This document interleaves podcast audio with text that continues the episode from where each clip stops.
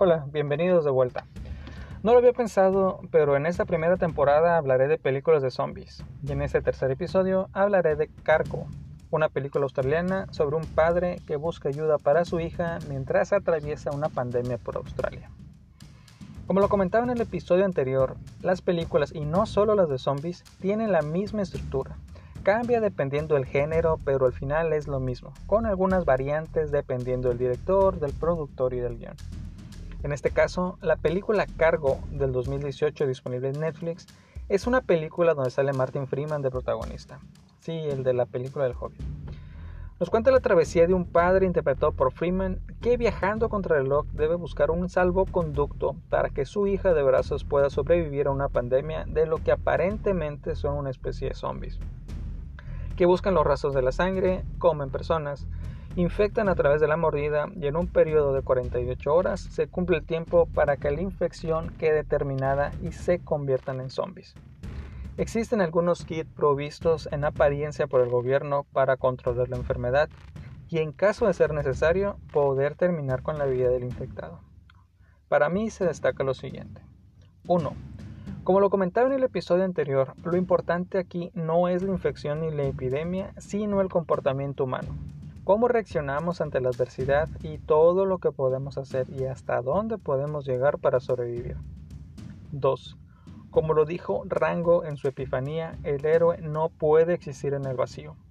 ¿Qué sería de las películas historias sin el conflicto? Y no siempre es una confrontación.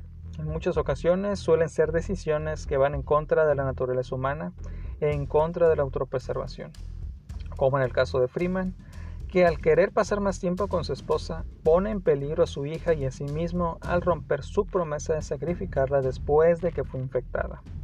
3. Como en toda crisis sale a relucir la naturaleza humana, y en este caso no es la excepción.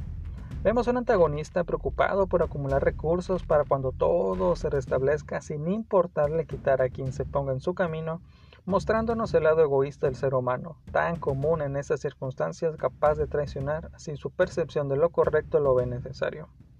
4.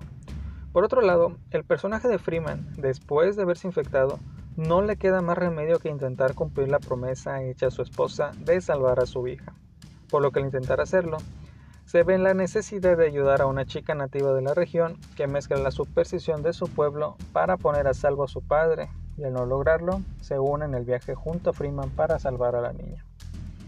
Otra parte que vemos es la vuelta a lo básico en una crisis, donde nos vemos obligados a sobrevivir. Tendremos que hacerlo como al inicio, sin armas de gran tecnología, solo buscando la supervivencia. En conclusión, es una buena película. Cómo explora el caso de una pandemia a través de un padre y su intento de proteger a su hija, mientras lucha con la fragilidad de su inminente enfermedad sabiendo que, llegará el momento en que tal vez él mismo le haga daño, pero aún así debe aguantar lo más que pueda para mantenerla a salvo. Si no la han visto, deberían darle la oportunidad. Lo siento si hubo spoilers, nos vemos en el próximo episodio con otra película de zombies. Hasta pronto, hasta que nos volvamos a oír.